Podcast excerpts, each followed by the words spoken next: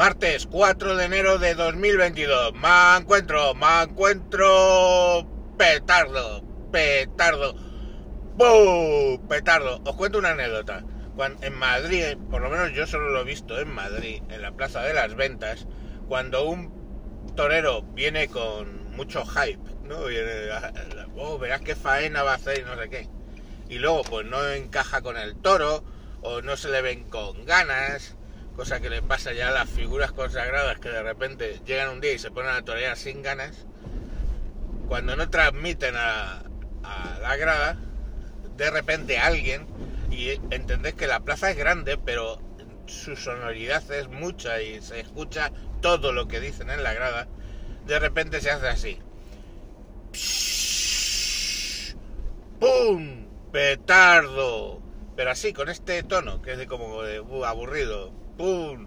Petardo. Porque ha pegado un petardo. Eso es lo que se suele usar, ¿vale? O sea que digamos que los petardos están en nuestra idiosincrasia, sobre todo en el Mediterráneo. O sea, ¿quién entiende Valencia sin las fallas? O ¿quién entiende una fiesta en España que no acabe con fuegos artificiales? Y son así, vienen de China, todos lo sabemos, toda la historia, toda la mierda, nosotros nos vienen por los árabes, el uso de la pólvora, etcétera. El argumento es que a mí lo que me jode es, a mí me molesta un petardo. O sea, yo voy por la calle, alguien está, un crío tira un petardo y me molesta, me, me da un pequeño susto, lógicamente. Y es molesto, que te den un pequeño susto es molesto. Pero a mí, cuando el argumento principal es, pobrecitos los perros, qué mal lo pasan, y yo digo, eh, joder, me cago en la puta de bastos, coño. Que los perros lo pasan mal con los petardos, el que los pase mal. Yo estoy hasta los cojones de contarlo.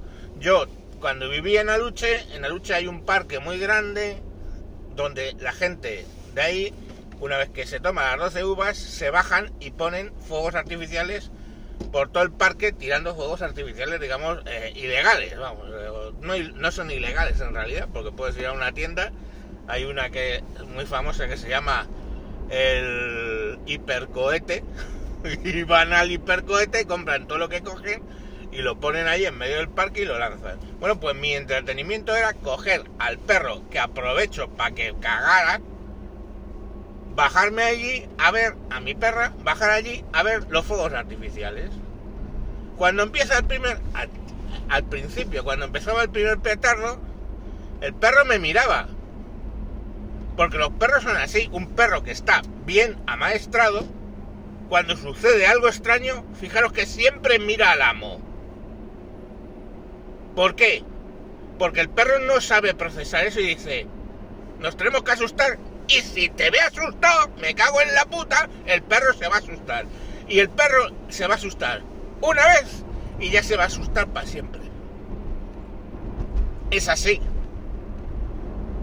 lo puedes corregir. Pero el primero que lo tienes que corregir es que a ti te den miedo. Si a ti te da miedo, lo que a ti te dé miedo, el perro sabe que es peligroso. Piensa que es peligroso. Porque un petardo no es peligroso. Ver fuegos artificiales no es peligroso. Que te caiga encima, sí.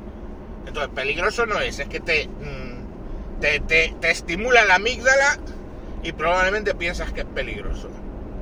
Pero el perro ve que tú crees que es peligroso y para él es peligroso, porque tú eres su amo y hace, eres un reflejo de lo que tú, de lo que tú hagas. Lo que haga el alfa va a hacer el, la manada. Entonces a ti te ve como alfa si está bien educado, insisto, porque luego hay hablar de quién coño educa bien los perros. Y ya está. Y yo siempre pongo el mismo ejemplo. ¿Cuántas veces yo he ido y he visto partidas de casa con perro? Y fijaros los perros esos, me cago en la puta, que lo que hacen es señalar, el perro no tiene que ir a por la presa, sino ve, olfatea que detrás de un arbusto hay un, una perdiz o un ave, se queda parado, quieto, señalando, tú montas el arma, encaras y le chistas al perro. El perro avanza un poco sobre la, sobre la mata donde está escondido el ave, para que levante el vuelo y tú disparas por encima del perro. O sea, y fijaros esos perros, coño, ¿vosotros creéis que luego se van corriendo con el rabo entre las piernas asustados ya y se meten debajo un puente, coño? Pues no. Entonces, hablado y desmontado entiendo, o espero, el puto gilipollez de que hay los pobrecitos perros, los perros se asustan de lo que te asusta a ti, ni más ni menos. Entiendo desmontado eso, luego ya te saltan, pues como lo del perro, sinceramente ya no cuela, no cuela, no cuela, porque es que es una gilipollez. Si el perro tiene miedo es porque tú tienes miedo. Y si el perro se altera es porque tú te alteras. O esa es la opción B.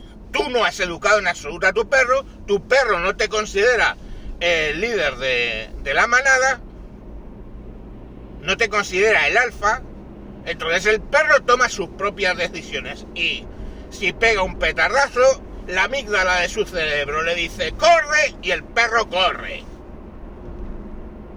Porque no tiene ningún referente. Pero tíos, no os voy a enseñar cómo se educa un perro. ¿Vale? Allá vosotros, educad a vuestros perros como creáis conveniente, pero el perro tiene que estar educado de modo que tú seas el alfa. Y que cuando el perro pasa algo te mira a ti, para que resuelvas tú el problema. Vale, establecido eso, luego la siguiente es, ay, es que los pobres niños autistas. Y me vais a disculpar. Y va a sonar crudo. Pero si tú tienes una discapacidad, el culpable y el que tiene que hacer algo no es toda la sociedad. No, el que tiene la discapacidad eres tú. Y si tienes un hijo con autismo, por cierto, palabra mal utilizada y excesivamente mmm, jaleada por ahí, sin conocer realmente nada del autismo, porque el autismo no es on-off, sino hay una serie de cuestiones que son un espectro del autismo, es decir, que hay niveles, y hay gente, la mayoría, que se vale perfectamente en la vida, si tú tienes un hijo que es con eh, autismo, el que le tiene que proteger eres tú. No tienes que irte a la sociedad, que tiene una costumbre, que te puede gustar o no. A mí me gustan los toros, a mucha gente no. Les parece una salvajada. Estamos. Pero la sociedad lo permite. Entonces, si la sociedad permite los petardos porque son, están en el ADN de mucha gente nuestra, es como las películas de terror, coño. Nos gustan las películas de terror, ¿por qué? Porque estimulan la amígdala y nos hacen pues que el flujo sanguíneo sea más fuerte, más rápido, nos espabilan, nos viven, nos atraen las películas de terror. Coño, pero como algún niño en algún momento ha visto una película de terror y se ha traumatizado de por vida, prohibamos las películas de terror. Pues no, tu función como padre es hacer que el niño no vea películas de terror, o no vea porno, o no vea mil cosas que no tiene por qué ver con esa edad que tiene. No beba alcohol. Pues con un niño eh, autista que no solo los petardos le alteran, sino le altera cualquier cosa en función del nivel que tenga de, de autismo, porque a algunos les altera, eh, bueno, a algunos no, a casi todos que suene un timbre, una bocina, un ruido estridente, se te cae algo, pues el que tiene que protegerle eres tú. Y si en la zona donde tú vives tienes mucha gente que tira petardos, pues ya buscarás de ponerle música o de hablarle o de... no lo sé. Yo no creo en el aborto, con lo cual si algún día tuviera un hijo o hubiese tenido, porque ya no estoy en edad para que los tenga, eh, con autismo, pues ya me hubiera cuidado yo ¿eh? Pues de que no vea películas de terror, o que no o cambiar el timbre de mi puerta, o que los días que la gente tira petardos, procurar eh, distraerle con algunas historias. Es así, pero no puedes pretender que porque tú eres una excepción, cambiar el universo tal como lo conocemos.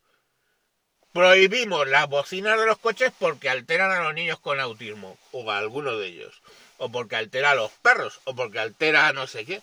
Hijo mío, es que eso es de una me parece un razonamiento muy vacío.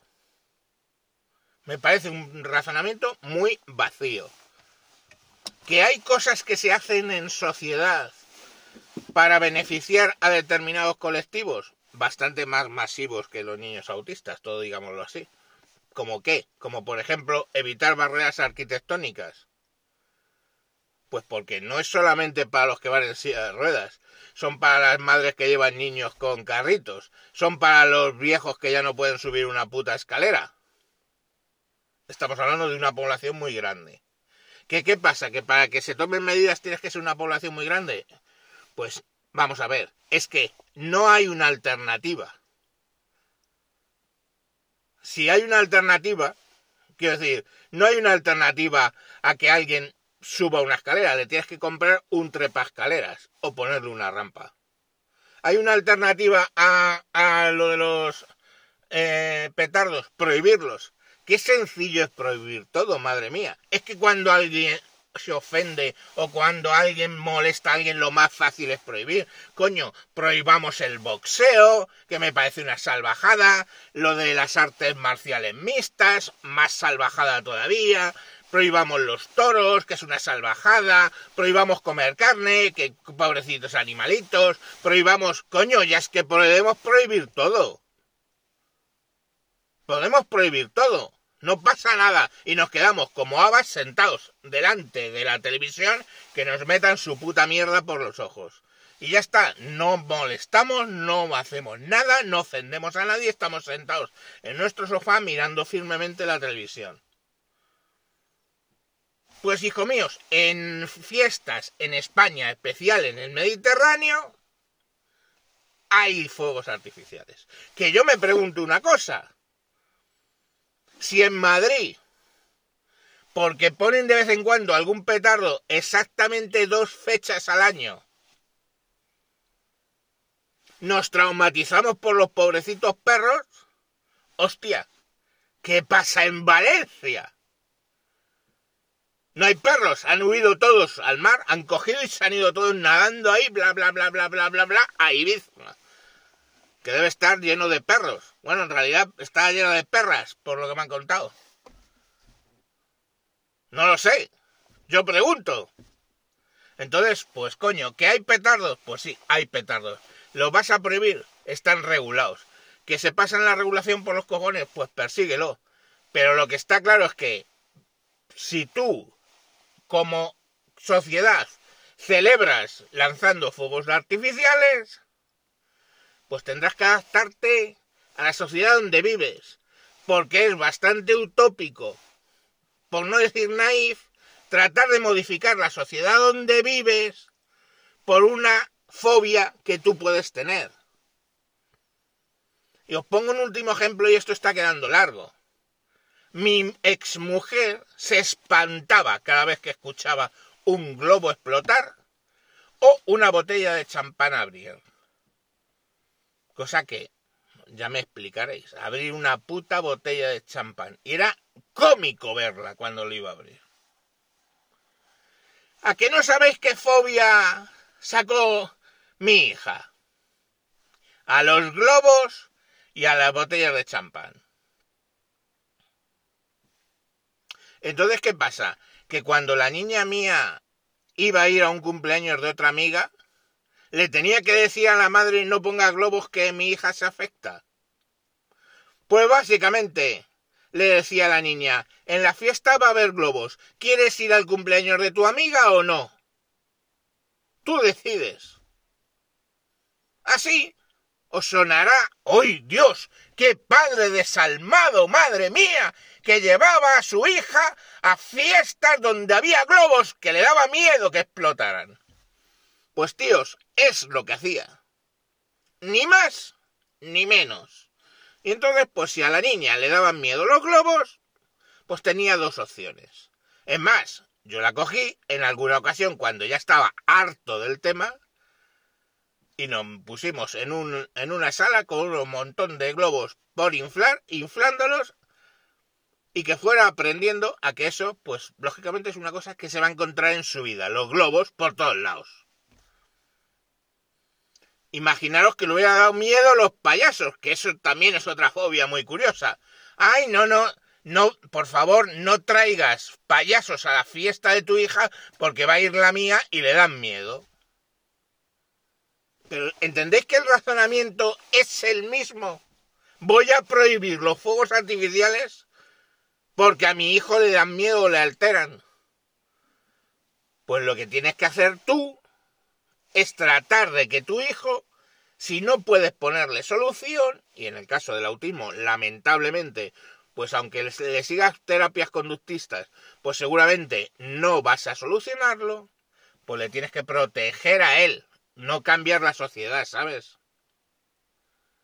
Porque si no, por esa regla de tres, ni payasos existirían, ni globos existirían, y ya os digo, petardos por supuesto que no, y cien mil cosas. Es que eso no es solucionar un problema. Y ya está bien, porque hay que empezar a considerar que a lo mejor no es la mejor idea del mundo legislar para minorías. Porque si no, lo que suele suceder es que la mayoría se acaba hasta cabreando y les coge tirria a minorías que antes a lo mejor eran perfectamente aceptables. Y os podría poner el ejemplo del lobby LGTBI. ¿No? ¿Por qué ahora mismo es que estoy de cierto que hay bastante más homofobia que hace 20 años? Pero es que es así. Porque se ha empezado a legislar, es proceso para un determinado grupo. ¿Qué es lo que hace crecer más el machismo en España? Todas las putas leyes innecesarias, porque para eso estaba el Código Penal, que se han sacado es proceso para el tema de violencia de género. Y es así. O sea, crece el sobreproteger a una minoría, hace que la mayoría les coja tierra. Y es razonable. Es razonable. Entonces tú tienes que gobernar para la mayor parte de gente posible. Proteger en la medida que sea posible a eh, determinados grupos que tengan algún tipo de problemas. Pero la vida funciona así. Es así. Así que fijaros, ¿eh? Todo el razonamiento que nos ha llevado desde los putos petardos hasta las leyes de violencia de género. ¡Hala! A ver quién lo supera. Eso sí, 18 minutos. Lo ponéis más rápido. Lo siento en el alma. Venga. Adiós.